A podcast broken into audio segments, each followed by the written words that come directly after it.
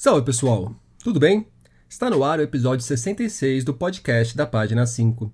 Aqui Rodrigo Casarim, Página 5 é também a coluna de livros que edito no portal UOL. Estou no Instagram como página.5 e no Twitter como arroba rodcasarim, casarim com S e com N. Nesta edição nós teremos...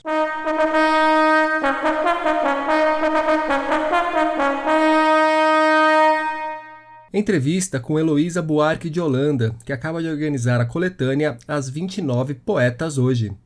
Podcast para combater as notícias falsas. A vencedora da quinta edição do Prêmio Kindle de Literatura. Nara Vidal, Alessandro Tomé e Rafael Lima nos lançamentos.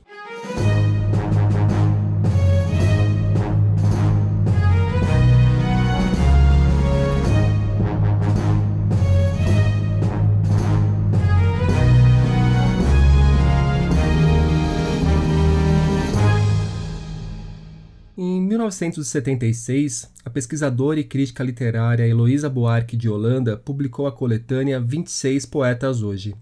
Reunindo autores da então chamada literatura marginal e da geração mimeógrafo, a obra foi recebida com pedras por boa parte da academia e do jornalismo cultural da época. Eles classificaram a reunião de poemas como uma amostra de não literatura. E erraram.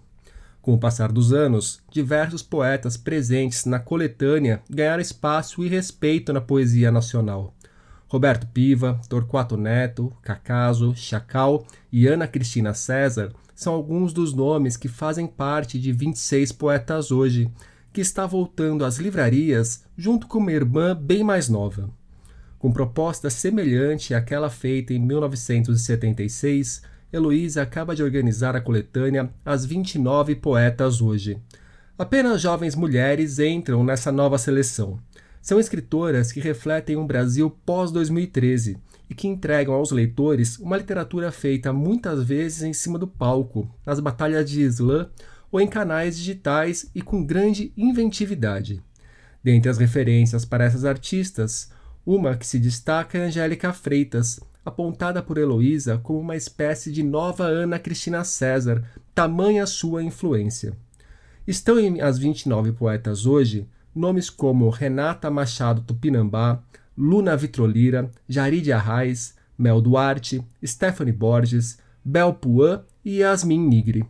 Eu bati um papo com a Heloísa sobre o lançamento de As 29 Poetas Hoje e o relançamento de 26 Poetas Hoje. Ouçam a conversa. Bom, Heloísa, então por favor, para começar, você poderia fazer um paralelo entre a antologia dos 26 poetas, que saiu lá em 1976, e essa do 29 poetas hoje, que está para sair? Como, colocando os dois trabalhos um do lado do outro, como que você observa as semelhanças, as diferenças? Olha, sabe o que é? Me parece que os dois respondem com muita engenhosidade, muita força ao momento. A gente estava em 76 com Médici, a barra estava muito pesada, era a pior barra das longe, de tudo. E você vê nada, tinha uma censura muito violenta, onde não se podia falar nada. Era, tava, a censura realmente estava radical, dentro das edições dos jornais, dentro nos bastidores dos teatros, estava bravo. E a poesia passou batido, eles não acharam que apresentasse perigo maior. E aí eu a, houve uma junção aí com a contracultura que estava chegando no Brasil e a contracultura virou a cultura de resistência. É interessante isso, porque exatamente a contracultura nos Estados Unidos era você sair do sistema e ficar na boa. E aqui não, aqui foi um testemunho, era uma coisa do momento da ditadura respondendo à ditadura. Então você tem várias áreas, você tem o cinema marginal, você tem o Asdrubal trouxe o trombone, do aquele grupo com Trate Milhão, né, peças alternativas, e tem a poesia que foi a que mais pegou. A poesia, talvez pelo seu baixo custo, ela era contra o sistema editorial e também protegida da censura por causa disso, então eram livrinhos, folhetinhos manuscritos, manuscritos não, desculpa, artesanalmente desenhados, Uhum. E feitos em mimeógrafo e mais tarde já um pouquinho em, em, em offset, mas em princípio começou com mimeógrafo. E essa poesia se espalhou muito forte. e teve muito poeta marginal no, aparecendo. Foi tão intensa essa, essa presença dos poetas marginais na cidade que deu até um virou até um personagem da novela da Globo. Quer dizer, a Globo só, re, só, só reflete o que é muito seguro, né? o que é muito. Não vai ser ela que vai puxar a bandeira, né? Exatamente. E então é uma coisa segura, né? Então a popularidade dessa poesia era grande, a presença era onipresente pela cidade inteira. Você ia ver um, filme, estava lá um poeta te vendendo um livro. Você ia almoçar, estava lá o poeta te vendendo. Às vezes você comprava para se livrar, né? Literalmente, porque era uma coisa cara a cara, assim, muito incrível. E trazia muita novidade. Ela dizia que era uma poesia descartável, que não visava imortalidade, que não tinha, era antiliterária, antissistema, anti tudo. E o que me atraiu mais nessa poesia foi, um, essa posição de virada, que a gente estava na época das vanguardas, a gente estava na época do automodernismo, né? tinha Bandeira, tinha Drummond, ainda em ação. Né? Então era automodernismo e a novidade eram as vanguardas. E, de repente, aparece o poema piada, o poema que é feito ao acaso, você ouve uma coisa e faz ela virar poema. Então, era uma coisa muito interessante e que virou muito o único testemunho que a gente tem da juventude na ditadura. A geração AI-5, né? a geração do sufoco, como a gente chama. E depois, então foi um susto naquela hora, aquele uhum. de poeta, e eu fiz essa antologia muito por conta do momento. E aconteceu a mesma coisa agora. Eu estava Quer dizer, eu entrei em contato com essa poesia mais porque eu estava fazendo um livro para a própria Companhia das Letras chamado Explosão Feminista, que é um livro sobre a quarta onda, onde pela primeira vez a cultura era política. A, a, quer dizer, o movimento, o movimento social agarrou a cultura como, como arma. Porque anteriormente, nos anos 60, 70, você tinha o poema político, que era de conteúdo político. Agora não, a atitude uhum. que é política, o conteúdo não, mas a, é a atitude que é política, é de enfrentamento. Então, foi uma coisa muito interessante tudo isso. E eu, fazendo a pesquisa do livrão, eu me apaixonei pela, por essa poesia e comecei a trabalhar, parecia que era igual, que eu estava fazendo a mesma coisa que eu tinha feito com os 26. Tinha aquele monte de desconhecido em cima da mesa e eu escolhendo. E foi um trabalho que durou uns dois anos assim, de muita pesquisa, de muito. Eu estava com uma, uma. Trabalhei muito com Júlia Klein, que era uma bolsista que naquela época era muito frequentava esse ambiente de poesia, de sarau, de não sei o quê, e me trazia muito. Ela foi muito responsável pela minha articulação com essas poetas. E ela tem aquela idade das poetas, né? E foi um encontro assim, eu fiquei muito muito atraída por aquilo, porque era muito novo. Muito novo na poesia de mulheres. Poesia de mulher nunca tinha feito um corte tão violento como a poesia vigente, né? Que aí tem um corte mesmo. Você lê qualquer poema que você lê, você sabe que foi escrito por uma mulher. E mesmo as anteriores, que eram novinhas, que eu chamo no livro O Jovem Cânone, que é a Alice Santana, a Ana Martins, a a Bruna Beber. Bruna Beber, esse povo daí, esse povo já é, é, ele, ele tinha uma linguagem feminina, botava coisas de mulher, mas não era o ponto de vista, não era frontalmente de mulher. Que essa poesia ela enfrenta o cotidiano enfrenta o, o, o prazer e enfrenta também os custos de ser mulher, né? Então, é uma poesia muito, muito o quê? Não, eu ia. Eu vou querer aprofundar um pouco nesse ponto, Heloísa. É, mas antes, só para situar que você falou do momento de tensão que a gente vivia e do momento de, de tensão política que a gente vive agora. Mas, mas esse hoje tenho... não se limita a um hoje 2020, 2021, né? É, esse hoje que você chama da poeta, das 29 poetas hoje, é, hoje é a partir de qual momento da história? Esse hoje é 2015. Esse hoje é sobre o impacto das marchas de 2013. Tá, 2013 é o ponto de virada é e 2015 virada, começa a, se manifestar na poesia. A se manifestar na poesia e no próprio movimento da quarta onda. Né? É, um, é um filhote muito evidente da quarta onda. da, da, da 2013, porque a linguagem é uma linguagem política nova. Como dizia o Castel, é a linguagem do século XXI, né? é uma linguagem sem, é uma política sem intermediários.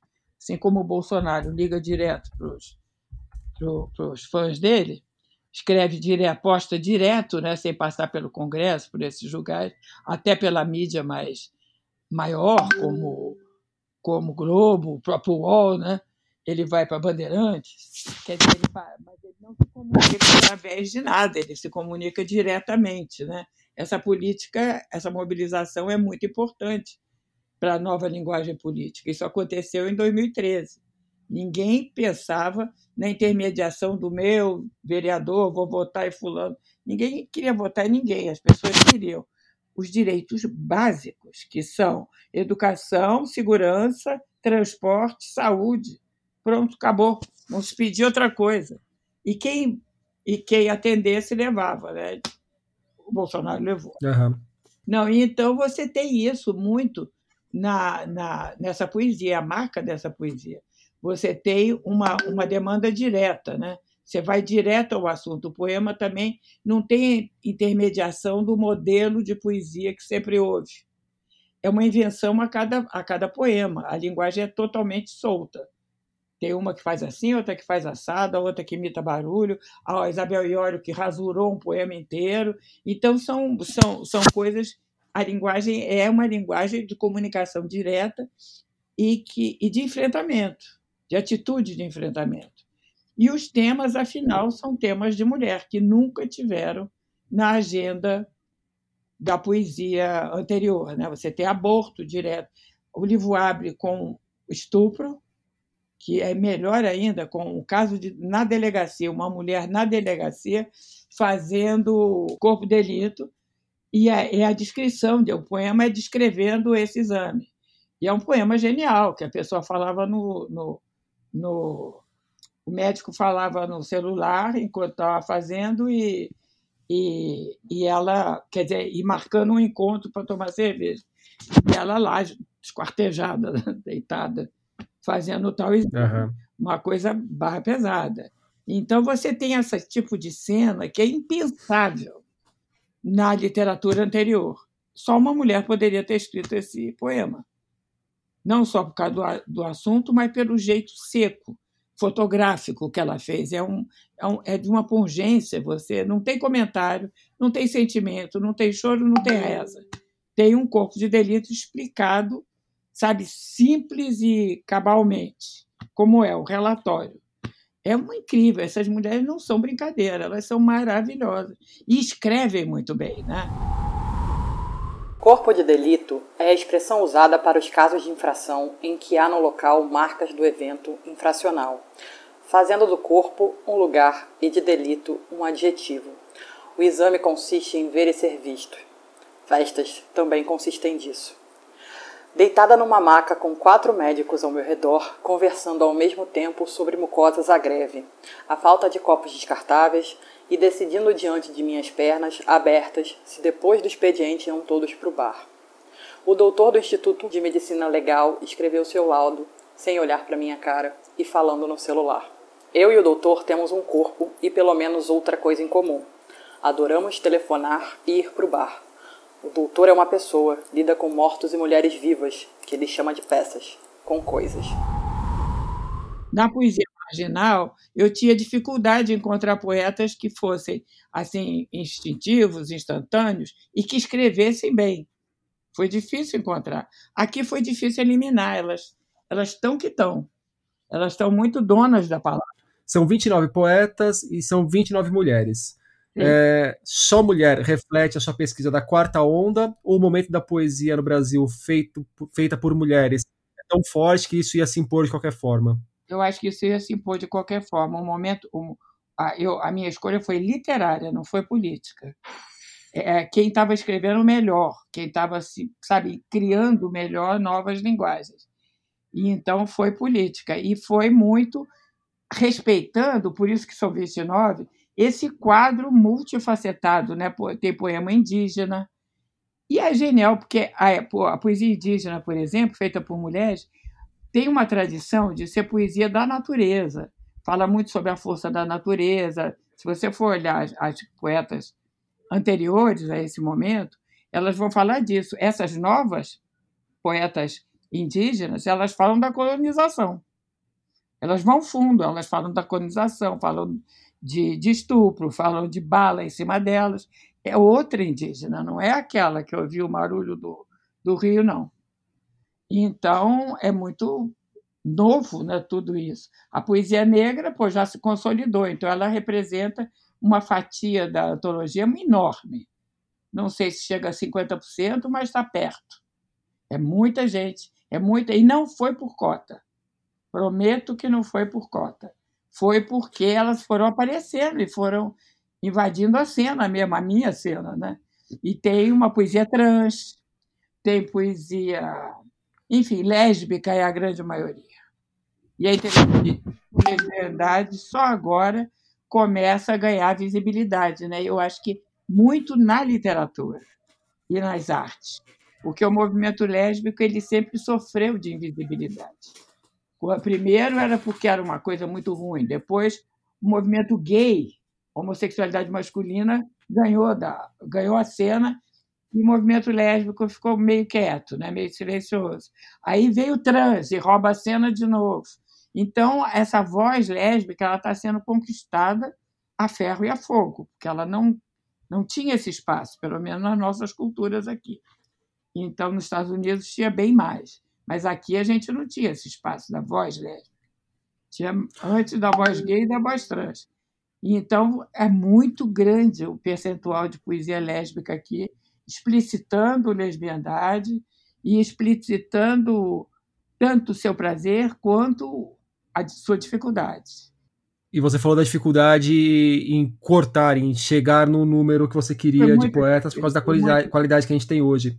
É, é por isso que vira 29, se não repete, é, repete 26.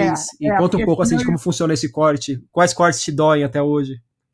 Eu cortei muita branca, porque estava majoritário e eu queria refletir o, esse momento, esse momento em que o feminismo se tornou múltiplo. Né? A grande marca, a grande passo que o feminismo deu não foi nas suas demandas, que as demandas são as mesmas dos anos 60 violência, assédio, aborto, tudo isso já estava. A grande diferença são é a sua diversidade. Então, eu não podia fazer essa antologia sem ter uma preocupação muito forte com esse fenômeno que marca esse feminismo. Né? Então, essa multiplicidade me botou tonto. Eu acabei cortando muita, muita gente, especialmente as poetas brancas, mas eu estou contente com isso. Porque é difícil você contemplar todas as, Evidentemente que eu não contemplei algumas, né? vai aparecer que eu não contemplei. Alguma que eu não contemplei, mas eu fiz um esforço. Eu não contemplei as asiáticas, por exemplo, que tem um movimento feminino. Mas aí é muito longe essa, essa coisa. São poesias que uhum. chegaram a mim, né? E chegaram a mim e eu gostei muito. Selecionei por conta disso. Mas ela tem o mesmo impacto, eu acho, da antologia 26 Poetas hoje. É uma novidade, é uma tendência, é um grupo e esse grupo está se diferenciando. Você tem muito mais visibilidade da poesia feminina hoje, feminista e feminina hoje, do que da masculina. Você vê, se você for ver quantitativamente, Rodrigo, você vai ver que os prêmios literários foram todos levados pelas mulheres. Os, os, é, é, espantoso isso, da, da noite para o dia, né? O, e aí, pegando uma mulher que você fala muito na, no prefácio do 29 Poetas Hoje, que é Ana Cristina César, Heloísa, eu te pergunto, de que forma o trabalho daqueles poetas, especialmente da Ana Cristina, impacta nos poetas de hoje, influencia os poetas de hoje, ou pode se ver é refletido nos poemas mão, de hoje? Eu acho que é terceira mão. É a, a Ana Cristina influenciou a, a geração seguinte, e a geração seguinte influenciou essa. Quer dizer, a geração seguinte na figura da Angélica Freitas, que eu diria que é a nova Ana Cristina César. Né? Que a geração pós-Ana Cristina toda tem um débito com Ana Cristina. É muito raro uma poeta dos anos 90 não mencionar Ana Cristina. E é, é, é, muito incrível o impacto que Ana Cristina teve, porque realmente ela trouxe um caminho para a poesia feminina. Ela trouxe um caminho, ela falou de coisas de mulher. Ela não falou de temas, de questões de mulher, que é aborto, menstruação e etc. Mas ela falou de temas de mulher. E ela tinha já uma liberdade estilística muito grande, onde ela fazia o jogo que a mulher tem que fazer para sobreviver. Ela escondia, ela aparecia, ela se refletia, ela era vaidosa, ela era sedutora, ao mesmo tempo ninguém pegava ela, ninguém, consegue, ninguém consegue entender o que ela está dizendo completamente. Então, ela é muito cheia de assunto, de, de, quer dizer, muito cheia de, de, de, de cheiros de mulher, de, de, de, de universos de mulher. E isso abriu uma comporta, ela realmente abriu uma comporta. Ela e a Adélia Prado, as duas vieram e chegaram. Uma abriu as portas do universo doméstico, mostrou que uma senhorinha lá do, do interior de Minas, católica, casada com quatro filhos, boazinha, era uma mulher livre, mesmo com todo esse ritual cotidiano em volta, e Ana Cristina mostrou como uma jovem mulher brinca, pode brincar e revidar os jogos que são jogados com ela pelos homens, né? Uhum. Aí abriu uma comporta. E aí a Angélica Freitas, que é a mais feminista das outras, a Angélica Freitas aí falou de mulher. Aí começou, a mulher feia, a mulher suja, a mulher que é feia, não, é, não, é, não casa, a mulher. Aí começou a radicalizar. E é a grande referência. Se você for ler só essa antologia, tem umas três, dentro de três poemas tem o nome Angélica Freitas. Ela está onipresente nessa antologia. Ela é a grande inspiração dessa geração. É. Né? Uhum. É, Heloísa, para a gente fechar, quando saiu 26 Poetas Hoje, há 45 anos atrás, o, teve uma resistência ali muito grande do, do meio acadêmico, do, do meio dos jornalistas, de, de olhar e apontar, não, isso aqui não é literatura, isso aqui não é poesia. Eu acho que agora e, não. E, mas eu, eu queria te perguntar, você aí depois você até escreve que você dedicou a sua carreira muito a questionar essas estruturas Exatamente. institucionais colonizadas. Isso. E hoje a poesia acontece muito nos canais digitais, tem muita poesia rolando no Instagram, por exemplo ou no slam, em cima do palco. É, muitas vezes ela está longe do, do livro. É, existe algum tipo de preconceito ainda hoje e quais são as atividades, quais são as frentes que sofrem esse preconceito? Não, existe sempre esse, esse preconceito.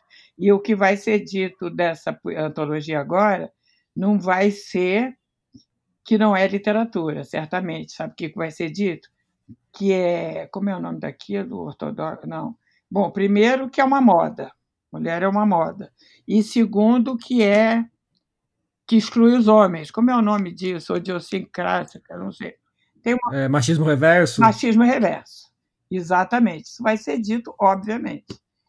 Mas depois vai não vai não vai vigorar. Isso é coisa do momento. Porque, por exemplo, a antologia 26 Poetas hoje, que foi xingada de coisas horríveis, mas por tudo, pelo jornalismo, foi embora. Ninguém gostou virou cânone. Hoje a Ana Cristina César é a deusa. Francisco, é, a própria antologia ela é matéria de vestibular hoje. Então virou cânone. Então essas coisas são assim mesmo, a gente tem que meio cutucar. E, mas eu não fiz para cutucar dessa vez, não, para te falar a verdade. Eu fiz por encantamento. Agora, o slam está no livro. Tem seis slammers no livro. Por isso que apareceu a figura do Queer Code, porque o slam eu tenho paixão pelo slam. O slam é uma poesia performática muito forte, muito mais do que o sarau. Porque o sarau, você vai lá e recita um poema, declama, e pode ter fundo musical, pode ter pianinho, pode ter, enfim, o que você quiser atrás. Desde o século XIX que tem saraus onde você lê e é acompanhado, ou é, sei lá, enfim, mas é você esperado. No slam, o que acontece é que você não pode levar nada. Você não pode ter cenografia, você não pode ter uh, acompanhamento musical, você não pode ter som. É você e sua voz. E olhe lá. E tem que ser durante três minutos. Não pode ser nem 2 minutos e 59, nem 3 minutos e um segundo, porque perde, é eliminado. Então é uma coisa de uma tensão, é uma coisa muito forte. E você tem que performar muito para passar a sua mensagem. E para ganhar, porque é um competitivo, né? é uma competição. Você está ganhando ponto ali. Quem ganhar vai para Paris. Sempre. Uhum. Uma outra competição. Então é, é de luta de briga de foice.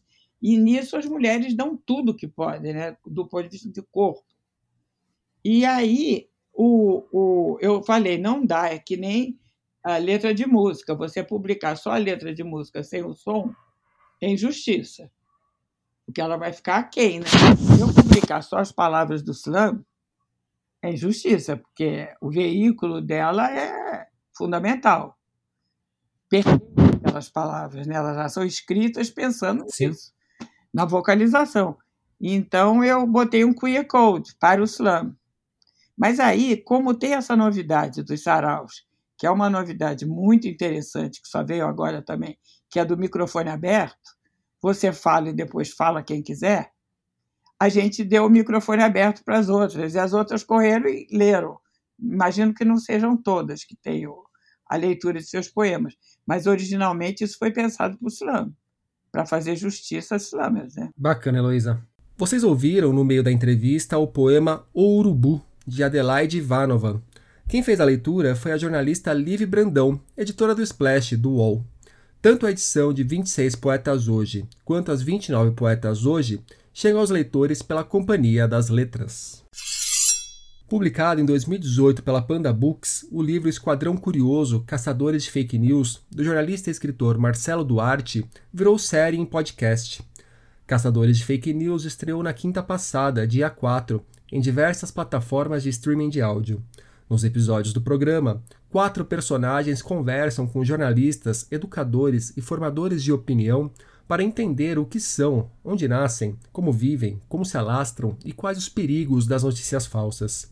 Caçadores de Fake News será uma série curta, com cinco episódios de aproximadamente 20 minutos cada. Me parece um bom podcast para indicar no grupo da família no WhatsApp. A Amazon anunciou a vencedora da quinta edição do Prêmio Kindle de Literatura. A agraciada foi a escritora Marília Arnaldi, autora do drama familiar O Pássaro Secreto. O júri dessa edição do prêmio foi formado por Adriana Carranca, João Carrascosa e Vanessa Ferrari. Além de embolsar 40 mil reais, a Marília terá seu livro editado pela Record e ganhará uma impressão especial para o clube Tag Experiências Literárias. Em 2019, Nara Vidal ficou com o terceiro lugar do Prêmio Oceanos com o romance Sorte, publicado pela Moinhos. Também autora de títulos como Lugar Comum e A Loucura dos Outros, Nara acaba de lançar um novo trabalho. Falo da coletânea de contos Mapas para Desaparecer, que a própria Nara apresenta pra gente. Mapas para Desaparecer é o meu segundo livro de contos, que é um gênero que eu gosto muitíssimo. É, são 12 textos que, que me apontavam para a mesma direção, a nossa desimportância e o nosso eventual sumiço das vidas, não só das vidas dos outros, mas o nosso próprio desaparecimento dentro da nossa existência, da nossa rotina tão banal. E é curioso porque esses contos surgiram de um período de insônia lá em março do ano passado, quando a pandemia ainda era uma novidade e de repente o tempo ficou suspenso. Ninguém tinha mais pressa para ir para lugar nenhum e a morte ela nos rondava, né, diariamente, feito um vampiro parado na nossa porta. E, e era um período de perigo, né, de muita ameaça, de muita fragilidade. E eu perdi o sono. Como muita gente perdeu o sono, eu perdi o sono e aí eu fui escrever. E os textos que foram surgindo, eu ainda não tinha feito essa relação mas eles estavam completamente ligados a esse processo de desaparecimento dentro dos nossos dias.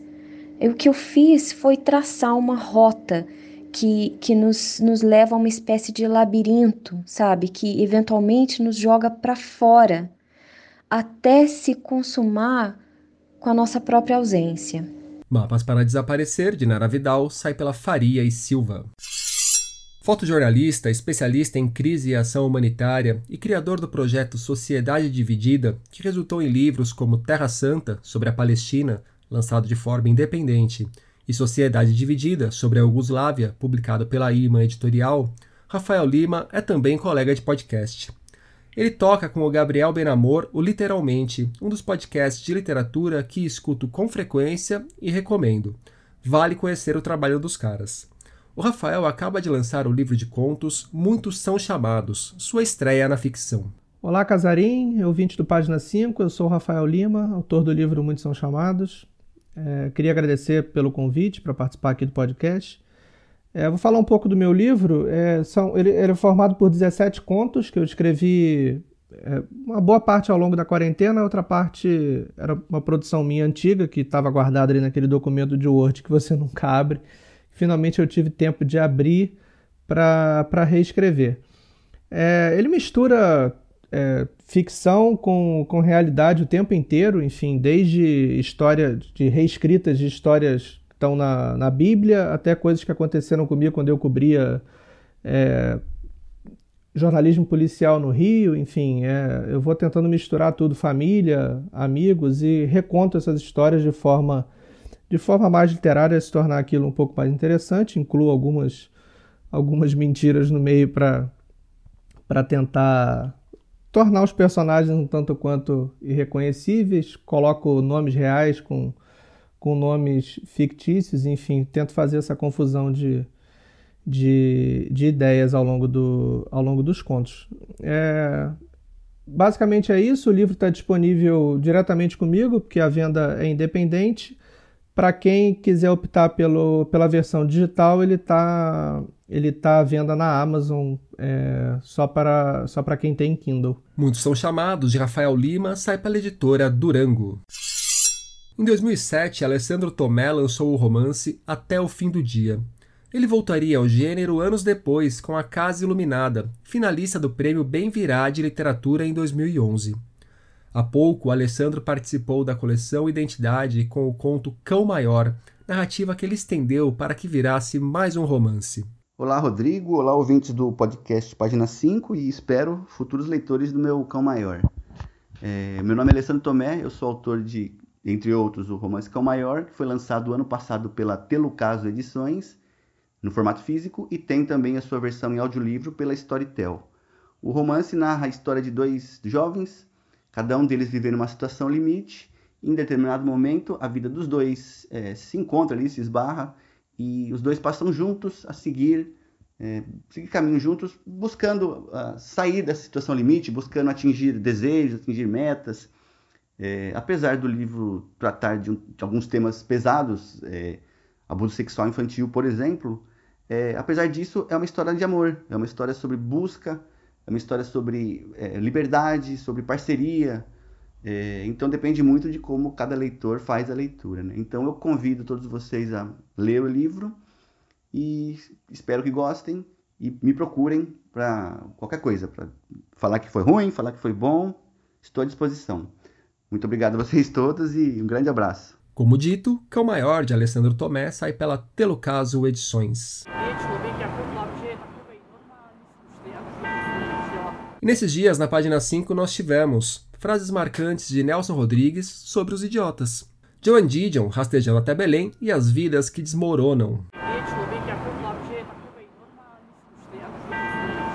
Por hoje é isso aí, pessoal. Indique o podcast para os amigos e inimigos. Um abraço, um beijo, um aperto de mão e até a semana que vem.